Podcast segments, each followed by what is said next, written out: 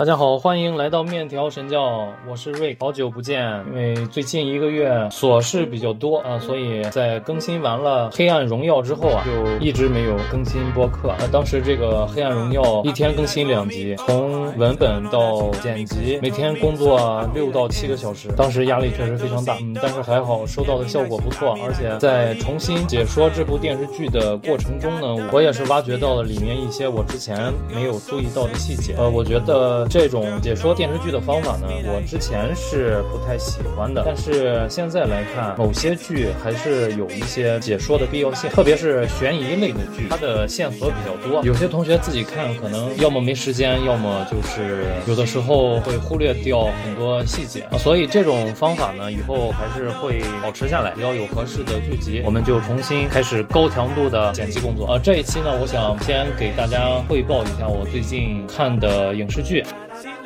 春节期间呢，播放的《三体》电视剧，它是跟《狂飙》同期播放的。呃，我认为这部电视剧的风头，在很多情况下是被《狂飙》给压下去了一头，因为它里面的好多的科幻情节、一些外星人的设定之类的，不太接地气，让它的受众没有那么广泛。但是对于原著党来说呢，这部电视剧其实它对大刘的那本小说还原度还是非常高的，然后各个演员的演技在里面也都非常的精彩。然后跟我女儿去电影院看了《蚁人和黄蜂女：量子狂潮》，接下来就是前几期做过节目的《漫长的告别》和《晨光正好》，然后看了动画片《穿靴子的猫》第二集，也是非常的好看，非常适合跟家里的孩子一起观看。它保留了跟之前一样的制作水准，人物形象生动可爱。然后还看了一部 DC 的动画《超级英雄军团》，这部动画片不是特别好看。还有二二年年底上映的美国恐怖片《梅根》，讲述了一个。人工智能操纵的机器娃娃，估计是想蹭一波人工智能的热度，但是整体的故事就略显老套，加上演员的表演让人代入感不高。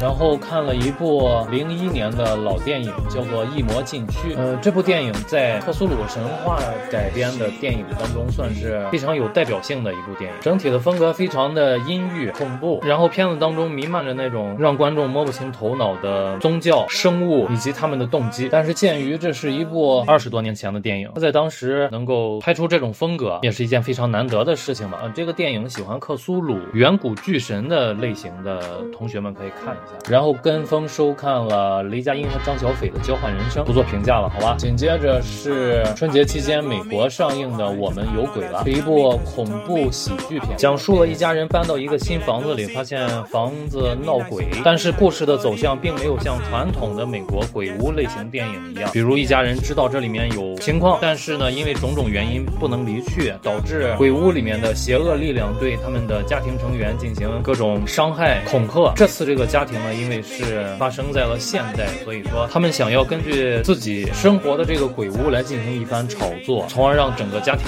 名利双收。啊，男主人公是。复仇者联盟里面的猎鹰，整部片子恐怖的成分非常少，好像是一部家庭娱乐片，最后走的还是亲情路线。然后看了一部二一年四月二号上映的《不洁》恐怖片，我个人觉得比较小众，现在豆瓣五点三分，只有不到三千个人给出了评价。讲述的是一个小镇上的残疾女孩，因为一次所谓的圣母玛利亚的探视之后呢，她的残疾痊愈了，而且还能够给村里的村民治病。这个新闻爆炸开之后，就有记者。过来采访，然后这个非常有正义感的记者，经过他的不断的探索，发现事情并不是这个小镇上居民以为的那么光辉圣洁的玛利亚的显圣的行为，而是另外有一个恶魔利用了他。呃，整个片子的故事不太出彩，但是呢，这个导演对于呃节奏的把控，对于紧张情绪的这种调动还是比较不错的，有几个地方是挺吓人啊。我是认为人们就是要偶尔的看一些恐怖片，看恐怖片可以有效。的舒缓人们的压力，但是恐怖片往往又得不到非常高的分数。下一部电影是二二年八月三十上映的香港影片《正义回廊》。这部影片一个月之前它的热度非常的高，六万三千八百多人给出的评价，现在豆瓣七点六。嗯，它给人带来一种老港片的质感，然后整个影片的结构呢又非常的像《十二公民》，通过在法庭上有律师和嫌疑犯的对谈来重现当时案发现场。然后这个片子当时非常火爆的一个原因就是它是根据呃当年香港真实发生的故事来改编的。的血腥程度、色情程度应该都是少儿不宜。然后整个影片的节奏、整个故事的编排也都是非常吸引人的。导演用黑白的画风和彩色的画风互相交织，非常有特点。上一次根据香港真实案情改编的应该是郭富城主演的《踏雪寻梅》。怎么说呢？这部电影导演想要表达的东西有些多。他除了这个案件，除了案情的翻转，除了对整个电影这种质感的把控之外，他还想表达很很多很多观点。有的借由演员的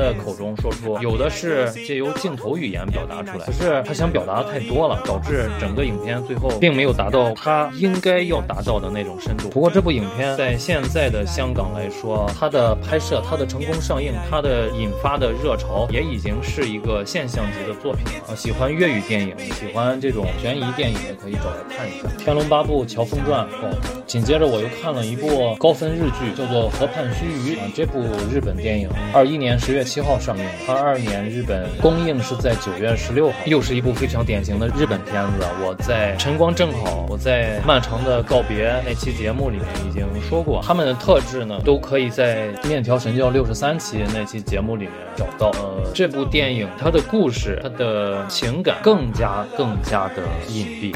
如果说漫长的告别是一个非常内向的人，他在最后终于鼓起勇气表达了自己的感情，那么这部河畔须臾则是自始至终都没有敢于说出口，就像是一条非常平静的、非常透亮的小河。这种片子的优点就在于它能够让观众静下心来，可是缺点也非常明显。如果你的情绪不对，或者一开始你并没有被这部影片所带入的话，很难能够坐满这一百二十分钟，并没有什么地方能够牢牢的抓住你。接下来是汤姆汉克斯演的《生无可恋的奥托》，这是一个翻拍的电影，不过汉克斯演的也非常好，喜剧类型的，讲了一个非常固执的老头，在失去了自己的老伴儿之后，想要结束自己的生命，但是呢，无意之间又被他的友好的邻居们所搭救、所感动，非常有爱的一部电影。他翻拍自全球高分畅销小说《一个叫欧维的男人决定去死》，也有其他的版本的影片。这个汉克斯的版本也是非常的过关的，非常优秀。然后看了《网络迷踪二》，算是一个疫情期间拍摄的恐怖片，就是跟那些全部在电脑上制作的、全部由摄像头拍拍摄的片段所组成的影片，就是那种假的纪录片、伪纪录片，代入感非常的好。包括解除好友，包括《网络迷踪一》之类的，都是类似的这种风格。八万多人看，现在八点零分，算是恐怖惊悚类型里面评分非常高的影片。讲述的是正值叛逆期的小姑娘，发现她的妈妈和新男朋友在去哥伦比亚度假之后失踪了。然后这个小朋友就想通过自己的方法来找到失踪的妈妈。当地的大使馆暂时没办法提供帮助，又不能够报警，所以他只能够通过自己在网上找到的蛛丝马迹，在妈妈的手机和电脑的云端上找到的各种线索来找寻自己的妈妈。节奏非常的快啊，必须要保持精神集中，你否则就不知道他是如何找到下一条。线索，喜欢这个类型的也可以找来看一下。然后下一部是我本身非常期待的《撒旦的奴隶二》，也是恐怖片，但是这部电影让我比较失望。《撒旦的奴隶一》其实还是其实还是挺好看的。这个《撒旦奴隶二》三千人评价六点三分，呃，算是恐怖片里及格了。可是它距离第一部还是差距非常大的。是来自印度尼西亚的恐怖片，尺度非常的大，该吓人的地方也非常的吓人。只不过这一次把这些鬼怪的行动动机没有讲。清楚，也有可能是我不太了解当地的一一些历史吧，所以感觉有些牵强。喜欢恐怖片的可以看一下，因为它至少及格了。我认为还是拿来放松心情应该是不错。然后我又复习了一遍九七年日本的《失乐园》《阿凡达的水之道》。《阿凡达的水之道》，我觉得就就不用多说了吧。这部电影就是必须要看，时间非常的长，也一定要看，因为它的画面确实非常非常的棒，整个故事我也非常喜欢。嗯虽然老套吧，但是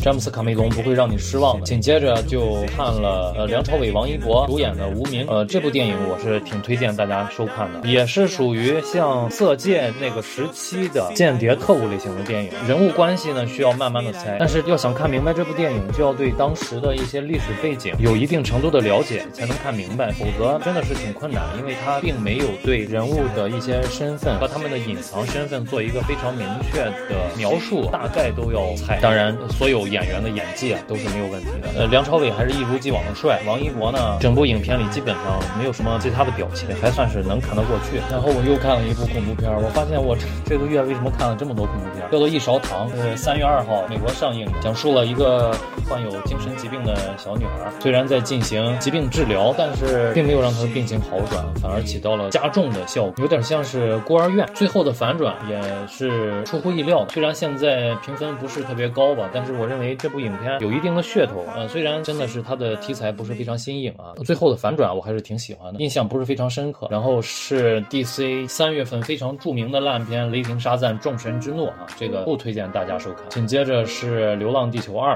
其实应该先看《流浪地球二》，再看《流浪地球一》。《流浪地球二》讲述了在第一集的故事发生之前，吴京等人的所作所为啊，为什么他们要开始流浪？这个《流浪地球》也是打开了中国科幻电影国际化的大门。第一集和第二集的故事联系非常紧密，然后各种的细节呢也都勾连的非常巧妙，非常圆满。一百一十多万人打出了八点三的评价，可以证明这部影片的实力。如果有时间，其实应该把这两部电影连起来看一次，那将会是一种非常恢宏的、非常宏大的地球背景，一个非常悲壮的人类逃难的故事、拯救的故事。为数不多的科幻 IP，我希望导演和演员们能够珍惜。然后看了一部《暗夜情报员》，也是三月底在美国线上上映的，呃，间谍类的影视剧，现在七点五分，一共十集，呃，有点像是电视剧版的《谍影重重》，但是它整个的编剧、整个的节奏都没有《谍影重重》那么快、那么完美。这个电视剧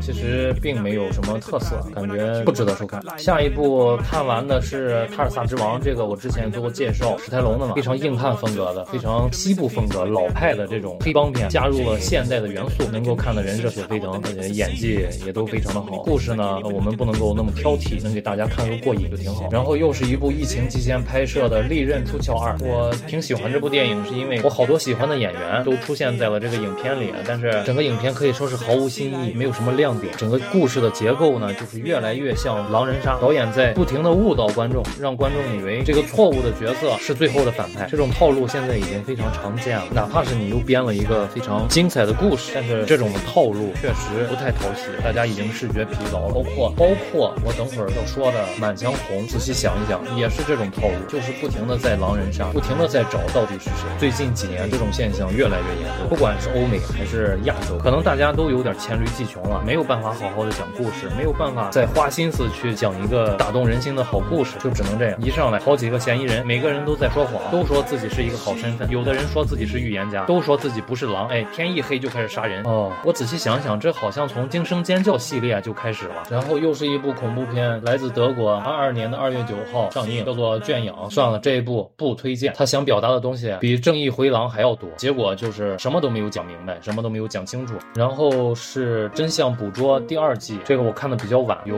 四万多人打出了九点四的高分。《真相捕捉》第一季我也做过节目给大家推荐过，整体的故事就是围绕着一种实时的视频修复技术。众所周知呢，现在全世界范围内的摄像头的数量，就是各个国家政府都在用来监控整个整个国家区域、国家领土范围内发生的任何事情，能够让政府面对一些突发情况的时候做出最快的反应速度。可是随着科技的发展呢，有一些技术就能够可以做到对现场直播进行修改、篡改，肯定是利用了那种人脸捕捉，还有声音的模仿，还有人工智能的替换，有点像是那种 Chat GPT，但是速度要比那个更快。当然，这一切都是虚构的，也不排除是真的，只是我们不知道而已。所以在这部电视剧里，就会发生一些那种在显示器前面看到了发生的过程，但是在真正的场所里面却没有发生，或者是场所里面发生了，显示器里面却没有发生。在第二季更夸张，可以做到现场直播采访嘉宾，然后向全国人民播放现场直播的画面，同时这个技术可以篡改嘉宾的说话内容，想想就让人觉得细思极恐。而且第二季呢，又加入了以我们先进的中国技术为代表的人脸识别技术，这个故事讲的就非常的好，题材非常新颖，也能足够带给人们深思，也会看到剧中人物的改变和升华，也能看到人们的抗争，而且里面的各种细节的勾连也都做得非常的圆满啊，所以才能达到这么高的一个分数。喜欢这种高科技的阴谋论类型的影视剧，可以看一下这个剧。我觉得它能获得高分的另外一个主要原因就是它并不是那种科幻类型的感觉，好像距离我们生活特别遥远。比如说前些年非常火的那个疑犯追踪系列，当时 Chat GPT 还没有发明出来，但是那个人工智能就真的可以控制着它他手中的这几名特工对能够影响未来的人物进行刺杀。在当时看，距离我们还非常遥远。现在回过头来一想，就比较现实。喜欢这种类型的，可以找来看一下。真相捕捉第二季，最好是跟第一季连起来看。满江红，刚才我说过了，也是这种狼人杀类型的电影，但是这部片子我认为还是非常好看的。一个是这次张艺谋对于色彩的这种运用呢比较克制，并没有那种呃大红大黄大蓝，而是非常压抑的那种颜色。再一个就是说，这部影影片里面所有演员的表演我都非常喜欢。然后最后雷佳音在朗诵《满江红》的时候，那一段也非常的燃，非常的升华。我觉得美中不足，除了它是一个狼人杀类型，还有就是说易烊千玺这个人物的性格最后的转变，我认为还是有一些突兀，可能是表演的原因吧。因为在剧情推进上来说是挺合理的，但是我看起来就是感觉稍微有那么一点点不合时宜。嗯，最后想说的就是一个系列美剧叫做《继承之战》，我在很早很早之前也跟大家推荐过，当时只出到了第二季，今年它推出了第四季，去年因为疫情的原因，它并没有推出。呃，这部电视剧平均每一部都在九分以上，讲了一个非常有实力、实力雄厚的财阀家族挑选继承人的故事，所以叫做《继承之战》，可以看作是一个无耻家庭的加强版。无耻家庭虽然名字叫做无耻，但是我们可以确定的是，他们家庭成员之间都是相爱，哪怕他做了再多的荒唐事，他们的家庭之间、家庭成员之间还是非常相爱。可是这一部《继承之战》虽然是上流社会，虽然非常有钱有势，虽然出入都是直升飞机，能跟美国总统打电话，其实他们真的是个顶个都是自私自利的人，从父母到孩子，从哥哥到妹妹，整部剧可以说是没有一个人对这个家庭、对自己的伴侣、对自己的亲人怀有感恩感情，所有的人都是在为了权力、为了财富，不停的出卖，不停的伤害周围的亲人。这部剧每一集的时间还都挺长，牵扯了好多商业上的术语，比如说什么股权会议啊，什么股东啊，什么董事会啊，代表啊，收购呀，总之就是专业性质特别的强，这就让这部剧有了一些门槛儿，就跟刚才我说的《三体》一样，会让受众呢相对来说小一些，节奏也挺快。不过因为门槛的原因，它的单剧时间又挺长，会导致很多人看不下去。一开始我还在找这个家族里面我最喜欢谁，后来发现每个人都是人渣。这不是今年第四季开播了吗？所以我想把前面三季都看完，这样才能够更好的迈进第四部，看看这个家庭到底会如何。但是很明显的是，这第四部也不会是最终季，所以我的决心又有点动摇了。我总感觉看着一大家子人在这儿互相斗心眼儿、互相陷害、泼脏水，不是特别吸引人。但是更夸张的一点，我看到有人评论说，呃，真正的这种商业巨子、这种商业财阀家族，他们真正的生活里面发生的狗血的事情，只会比这个更夸张，只会比这些更恶劣。就那么一瞬间，感觉整个世界都不好。这就是我最近一段时间看完的影视剧，给大家做一个汇报啊。我认为为还是都是一些相对来说比较好看的。呃，我也不知道为什么看了那么多恐怖类型的，还有几部现在正在看的，据说也不错。看完之后，如果有合适的，再给大家单独拿出来做解析。比如说《扑克脸》呀，《怒呛人生》呀，《模范出租车》、《伦敦生活》，还有一个《重启人生》，都是我最近在追的。好的，那么我们这期的面条神教就到这里，我们下期再见。我还是努力争取做到一周一更，没有意外的前提。